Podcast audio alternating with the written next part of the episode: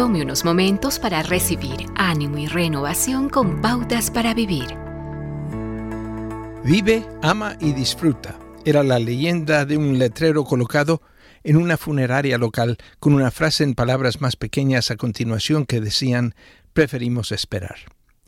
Cuando lo vi, me pregunté, ¿no es eso lo que la gente se esfuerza por hacer?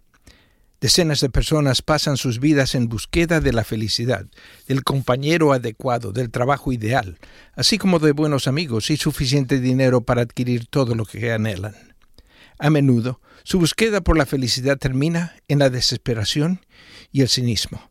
Su conclusión a esta incesante búsqueda es muy parecida a la expresada por Salomón, quien dijo, Vanidad de vanidades, todo es vanidad. Cualquier cosa que hace que la vida valga la pena, los elude. Si el Hijo de Dios vino con un propósito y su muerte no fue un desperdicio, entonces tiene que haber más en la vida que simplemente vivir, amar y disfrutar. Para realmente vivir, amar y disfrutar necesita un sentido de definición. Cuando usted necesita la definición de una palabra, acude al diccionario. Entonces, ¿A dónde va cuando quiere una definición de lo que es la vida? Acuda a la Biblia. Solo ella responde a las preguntas serias que definen la vida, tales como ¿quién soy yo? ¿Por qué estoy aquí? Cuando haya encontrado respuestas a estas preguntas, entonces habrá definido los parámetros de la vida.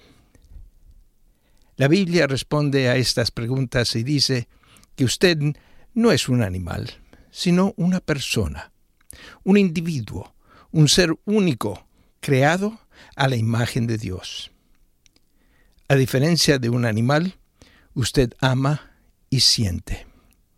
Es una persona con inteligencia, con voluntad y con un alma, y que vivirá por siempre. Acaba de escuchar a Eduardo Palacio con Pautas para Vivir, un ministerio de Guidelines International.